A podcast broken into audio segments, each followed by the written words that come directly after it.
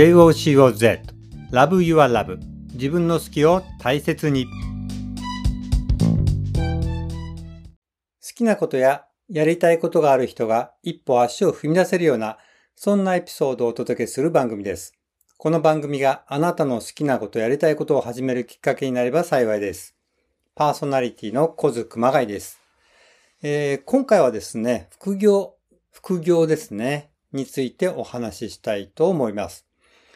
えー、実は私ですね、あの、うんと30年ぐらい前はあの会社勤めをしておりました。えっ、ー、と、で、いつ頃かというと、まあ、インターネットがね、今みたいに普及する前ですね。で、パソコンを自宅に持っている、個人的に持っているっていう人がもうほとんどいないというか非常に少ない、まだそんな時代ですね。で、えっ、ー、と、時代的にはそうですね、インターネットって何？みたいなね、えっ、ー、と、そんな時代でした。で、たまたまなんですけれども、中学の同級生とね、飲みに行って、まあその彼があの、IT 会社にね、勤めてたんですね。まあいわゆるエンジニアだったんですね。で、あインターネットっていいよ、と。あの、自分でね、ホームページを作ったらね、これね、無料で世界中に宣伝できることになるんだよって。インターネットこれからね、いいよ、ホームページは作った方がいいよって言うんですね。で、なるほどと思ったんですね。そうか、ホームページ作れるようになると、無料で世界中に宣伝できるだな、できるんだなってね。これすごいことじゃないかなと思ったんですね。で、えっ、ー、と、まあちょっと酔った勢いもあるんですけれども、あの、まあとにかくちょっと興奮しちゃいましてですね。えっ、ー、と、翌日、まあ、もう酔いも覚めたんですけども、翌日会社が終わってから、もうあの、家電量販店に行ってね、えっ、ー、と、早速パソコンを買いました。で、あの、たまたまね、あの、えっ、ー、と、展示品の原品一台限りで、なんか10万円で、お、これなら安いと思って、えー、ボーナス一括払いで買えるぞと思って、でも思い切ってもうすぐこれくださいっつって買いました。もうパソコンのことは何も知らなかったですね、ほとんどね。まあ、ワープロはね、えー、やってたんで、あの、キーボードを打つことができるんで、まあ、あと使い方を覚えてしまえばなんとかなるだろうと。そんな感じでも勢いでね、えー、買いまして。でも早速あの、えっ、ー、と、ホームページの作り方の本とかね、えー、その時はもうホームページを作るソフトまだあったのかな？なかったのかな？なかったですかね。まあそんな時だったんですけれども、えっ、と、まあとにかくあ、あらゆる情報を集めてね、ホームページをとりあえずこう、作れるようにこうちょっと勉強したりとかね。あと家に帰ってそのネット接続をね、できるような感じにね、あの、えっ、ー、と、電話会社に頼んでね、あの、ちょっと、そういう風にしてみろ、もらったりとかね、いろいろやりました。で、えー、まあ、買ったはいいですけれども、じゃあ、何やろうかなんていうのは、全然考えてなかったです。とにかく、これは早くやった方がいいなって思ったんですね。一番乗りの方がいいだろうなと。まあ、一番じゃないんですけれども、早めの方がいいなと思って、とにかく勢いでね、パソコン買っちゃったと。で、何やるかも決めてないで、えー、まあ、動いちゃったわけなんですけれども、で結局じゃあ何やろうかなと思っていろいろ考えて、まあ、ホームページ作りの勉強しながら考えていって、で、ある時あのパソコン雑誌がね、まあインターネットとかホームページの情報が載ってるような雑誌があったんですけれども、そこに世界初のインターネットを使ったラブレター代筆っていうね、まあ海外でね、やってる人のその紹介があって、はっと思ったんですよ。ラブレター代筆なるほどなと思ったんですね。これだったら会社勤めをしていても、帰ってきてからとかね、空き時間に文章を書くだけだからできるんじゃないかなと思ってね。で、私あの、そもそもその文章を書くのが好きというか、まあ子供の頃から作家になりたいなと思ってたんで、文章を書くことは別にその抵抗はなかったので、これいけるんじゃないかなと思ったんですね。で、えっ、ー、と、始めました。ラブレーター代筆。日本初のインターネットを使ったラブレーター代筆サービスというのを、えー、始めました。これはあの、証拠はね、ないと思いますけれども、当時はまあ誰もやっていなかったので、間違いなく日本初ですね。インターネットを使ったっていうことですね。ラブレター大出業っていうのはね、もうはるかね、昔から、あの、昭和とか、いや、もっと前ですかね、江戸時代からいたのかなあの、大筆屋みたいなね、えー、昔からいます。だけど、インターネットを使ったっていう部分がね、これはあの、日本初で私がやりました。で、えっ、と、どんな風にやったかっていうと、最初はですね、まあインターネットのホームページ作って、ラブレター代付しますよって感じなんですけどね。で、えっ、と、まあ、えー、ちょっとね、どんな風になるかわかんなかったんで、料金後払いでいいですよと。気に、気に入らなかったらお金はいりませんよというような形で。で、そ、それでちょこちょことね、こう申し込みがもらえるようになって、えー、なんだかんだと多い時は月にね、2、3万円ぐらいになったことありますね。まあ、1件はね、確かね、最初は2000円から始めました。あの、うん、まあ、その後、こう、まあ、人気が出てきたんで、最終的には4000円とかぐらいにしたのかな。ちょっと、はっきり覚えてないんですけれども、え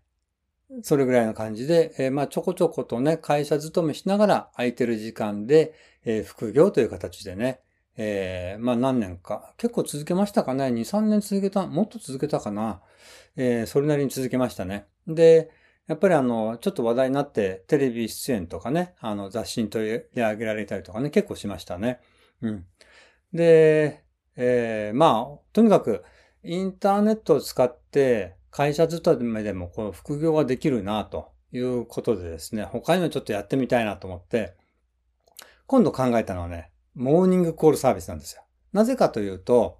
会社勤めて限りがあるじゃないですか、時間ってね。えー、で、結構忙しい会社だったんで、まあ、早く帰れても、うん、7時で、まあ大体9時、10時が多かったですかね。遅い時はもう午前様なんていう時もよくありました。で、でも朝起きるのは6時前とかその辺に起きて行かなきゃいけなかったんですね。そうすると本当に家でね、できる時間って限られてるので、なるべく時間のかからないと言いますか、空いてる時間でできることは何かなって考えたんです。で、その時に思いついたのが、モーニングコールサービス。朝は結構早めに起きていると。これだったら、ね、電話一本かけるだけ。別に話をしなくてもいいんですよね。ただ、えっ、ー、と、何コールをかけて、それで、えー、出なくていいですよってことでね。向こうも取らなくていいですよってことでね。えー、始めたの、えっ、と、いうサービスなんで、本当に、あの、わずかね、時間をなんて本当に30秒とか1分あればできちゃうんですよね。で、えっ、ー、と、それも何人かやりました。で、えっ、ー、と、だけど、大失敗をしちゃうんですね。というのは、毎朝ね、決まった時間に電話をかける、モーニングコールをかけるんですけれども、ある日、出張に行くことになったんですね。で、私、出張がその時初めてだったんですよ。で、結構緊張しちゃってたんですよね。えー、飛行機に遅れちゃいけないとかもあるし、えっ、ー、と、相手のその営業所？営業所に出張だったんですけども、えっ、ー、と、営業所の人たちと会うのも初めてだったし、もうとにかくなんかもう頭の中パンパンで、で、朝もすごく早く出なきゃいけないと。で、やらかしちゃったんです。もう出張のことで頭がいっぱいになっちゃって、その日、モーニングコール忘れてしまった。なんと次の日、怒りのメールが来ました。もうその方はね、モーニングコールさ、モーニングコールが鳴ると思ってたんで、電話が鳴らないんで、ずっと寝てたんですよ。もう1時間以上の遅刻になっちゃったっつって、もう大激怒。もう平謝りして、お金も返金してという。で、それ以来、モーニングコールサービスはやめました。まあそんなね、失敗もあったりして、まあいろんなね、えっ、ー、と、ラブレター脱出以外にモーニングコールサービスとか、あと何だったかな。なんかちょこちょことね、えっ、ー、と、ちょっとあんまり覚えてないんですけど、なんかいろいろ副業しましたね。で、その後に、その、ちょっとこれ副業とは違うんですけれども、メールマガジンのね、マグマグという、そのメールマガジン、無料で発行できるメルマガ発行スタンドっていうのができたんですね。で、な、何かなと思って調べてみたら、無料で、その、多くの読者の方々にね、そのいろんな文章とか情報とかを発信することができるというサービスなんですね。え、これ面白いぞと思って。要するにまあ、なんていうんですかね。読者を持てるっていうんですかね。うん、そんな感覚ですかね。えー、じゃあなんか自分もなんかあの読者に伝えたいなと。やっぱりもともとね、作家になりたいという気持ちが非常に強かったんで、これやろうと思って早速やり始めたんです。始めたというか、じゃあ何をね、届けようかなと、読者の人にね。もうそもそもじゃあどんな読者に何を届けるか、まあそこからなんですね。で、考えたのはまず何を考えたか。うん。自分のね、続けられること。で、えっ、ー、と、読者の役に立てること、読者に喜んでもらえること、これ何があるかなということなんですね。これを考えた、調べたっていう感じなんですけどね。で、えー、っと、で、いろいろいろいろ考えたんですけれども、うんと、まあ、得意なこととかね、えー、っと、好きなこととか、もうそういうことも考えたんですけれども、考えたというか、こう、えー、まあ自分のできることの棚卸しをね、棚卸しをこうしてったんですけれども、なんかどれもこれもピンとこない。うん。ピンとこないっていうか、こうなんか続けられるっていう感じもしないし、うん、ここの経験がね、このことが読者に喜んでもらえることになるのかなと、うん、考えるとそういうのなかなか見つかんないんですね。それで、自分の性格とかね、あの失敗したこととかね、うん、なんかそんなことも、えっ、ー、と、性格のこととか失敗談とかね、そんなこともちょっと掘り下げて考えてたんですね。そしたら、自分の性格として、こう、女性に惚れやすい、人に惚れやすいっていうところがあって、まあ、その分、同時にあの、失恋も多いんですよね。失恋ばっかりしてたみたいなね。うん、まあそんな経験があって、惚れやすいとか失恋経験とか、これなんかどうかな、役に立てるのかな、なんてもちょっと考えてたら、ふっとね、逆から見たらどうなんだと思ったんですね。惚れやすいってことは、女性のどんなところに惚れるとかね、どういう仕草、どういう性格の人、どういうタイプの人に男性は女性のね、どこに惹かれるのかってことがわかるっていうかね。あ、そういうことかと思って。そしたら自分のね、その体験、なぜこの人を好きになったのか、惚れたのか、どういうところに惚れたのか、これを女性の人に伝えてあげようと。そうすると、えっ、ー、と、要するに、男性からね、モテるようなあ女性になるには、こういうことを男性にしたらいいんだよとかね。えー、いうことがね、わかるわけじゃないですか。えっ、と、男性は女性のこんなところに、あの、クラッとくるんですよ。キュンとくるんですよ。みたいな、ことを教えてあげたら、あの、その人がそれを真似したらね、モテちゃうんじゃないかなと。モテモテになっちゃうんじゃないかなと。それで、モテる女になる方法。というね、そういうタイトルの、えっ、ー、と、メールマガジンを、えー、もう本当に、えっ、ー、と、20年以上前ですかね。あの、いや、もっと前か。えー、発行しました。で、毎週発行して3年ぐらい続けましたかね。で、1回目にそれを発行した時に読者の方からガーッとね、あの、面白いとかね、続けてみますとかね、役に立ったとかね、もう反響がすごかったんですよ。最初の読者数が、うん、1000人とかちょっとそれぐらいでしたかね。で、毎週発行し続けていったらどんどん読者数が増えていって、あっという間にこの3000人、5000人、1万人超えて、と、最終的には1万3000人ぐらい読者がいたんじゃないかなと思うんですけれども、まあ、あの、日本全国の1万3、いや、日本全国だけじゃなかったですね。海外からも読んでくれてる人がいましたけれども、まあ、ほとんど女性。まあ、男性もたまにはいたんですけどね。あの、1万人以上の方が読んで、楽しみに、毎週楽しみにしてくれてて、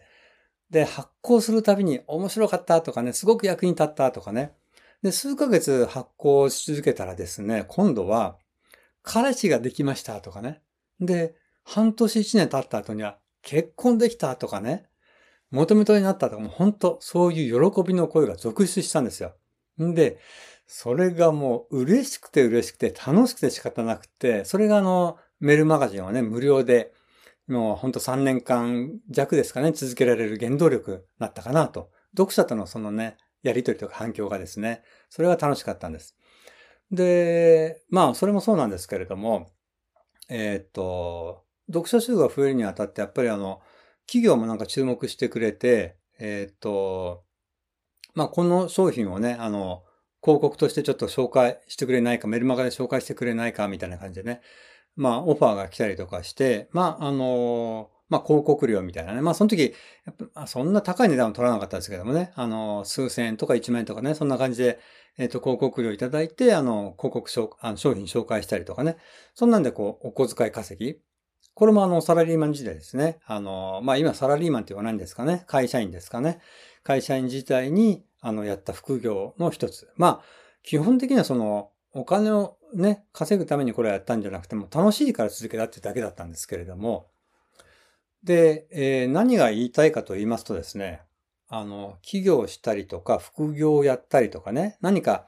うんと、お小遣い稼ぎをしたりとか、そういう時って、自分の強みとか得意なことって何だろうと。それを活かせないかなと。そういう視点で探す人が多いんですよね。だけどこれ難しいんですよ、意外に。質問、人に質問したとするじゃないですか。あなたの得意なことって何ですか？強みって何ですか？って聞くじゃないですか。そうすると、結構多くの人が、いや、私には強みないですね。いや、得意なことないですよ。と。っていう人が多いんですね。まあ自分に自信を持っていないということと、それからもう一つは、実はそれすごい強みなんだけれども、それを強みというふうに感じていない。得意と感じていない。なぜかというと、その人にとっては当たり前なことだから、だったりするんですよね。で、あと、まあそれもそうなんですが、やっぱり強みとか得意って何だろうっていう角度から探すとやっぱり探しにくい、見つけにくいですね。で、えー、気がついたんですけれども、あの、弱点とかね、失敗したこととかね、そういうことって逆の方向から見ると裏側っていうんですかね、逆から見るとそれが強みとかね、えー、なったりすることあるんですよ。例えば、うんと失敗もそうなんですね。えー、っと、まあ私の場合、こういろんな副業を試してやって、うまくいった副業もあれば、失敗した副業もあるし、うまくいった副業でも、途中でやっぱり失敗したことも、うまくいかなかった、あミスしたことっていうかね、あこういうやり方ちょっとうまくいかないんだな、みたいな、そういう経験もしました。えっ、と、ということは何かというと、副業をこれからやりたいっていう人は、やはりあの、うまくいく方法も知りたいとしようけれども、失敗を避けるために、こういうこととこういうことはやんない方がいいですよと。これはやっちゃダメですよとかね。これをやると失敗しますよと。そういう情報も欲しいと思うんですよね。し、これとこれをやらない方が、あの、うまくいくということにもなるわけですよ。失敗を最初から避けられるってことにもなるんですね。だから失敗したこと、たくさん失敗したことがある人は、それはそれで強みにもなります。それを知りたいと思う人もいっぱいいると思います。それから、あの、うんと、弱みですね。弱みとか、なんていうの、弱みというか、まあ、こんなことは強みにならないだろうなと思うこともね。例えば私が惚れやすいという性格。これがなんか役に立つのと。まあ、それがね、モテる女になる方法と、女性向けにね、あの、男はどういうところに惚れるのかというその情報を届ける。これが非常に役に立つんですね。や役に立ったんですね。まあ、そんなこともあります。えー、ですから、強みとか得意なことを探すときには、あの、言葉通りのね、強み得意ではなくって、えー、どんなことでもいいんです。えー、失敗したこととか弱点とかね、性格でもいいんですよ。うん、何でもいいんです。自分、うん。その中に、えー、じゃあ惚れやすいというのをなんか活かせる方法はないかなとか、この失敗談をえー、知りたいなって思う人はどこかにいるんじゃないか、いないかなとかね、えー、そういう発想でこう探していくと、どうやったらこれを役に立てることができるかなっていうね、え、発想にしていくといろんなアイデアが出てくるんじゃないかなと思います。えー、自分の失敗弱み、これも誰かの役に立つということをぜひ覚えておいてほしいと思います。えー、っと、まあ、なんか、あの、わかるようでわかんないような話だったかもしれないんですけれども、えー、まあ、あの、皆さんのね、えー、感想とか、えー、率直なご意見とか、えっ、と、聞きたいので、まあ、ぜひ、あの、もし、このね、放送番組を聞いてる人がいらっしゃったら、ぜひお便りをね、何でもいいんです。つまんなかったでもいいですよ。あの、聞いててくれることだけで嬉しいんで、えー、あの聞いてますだけでもいいです。聞きました。つまんねえよでもいいです。えー、何でもメッセージください。えっ、ー、と、それから、あの、この番組はですね、もう本当にラジオという感覚でね、お届けしていますんで、えっ、ー、と、まあ、ぜひ皆さんのね、こう、お便りもご紹介していきたいんで、なんかご紹介できるようなね、えエピソードとかお持ちの方はぜひ、えー、ご紹介、あの、お便り、えください。えそれとあと、音楽をね、毎回届けたいと思っております。で、今回お届けするのは、うんと、ワニマのやってみようという曲ですね。えー、まあ、あの、説明するよりもこの曲は聴いてみた方が、えー、早いと言いますか、本当にいい曲です。えー、じゃあ最後にワニマのやってみようをお届けいたします。それでは、また来週。今日もありがとうございました。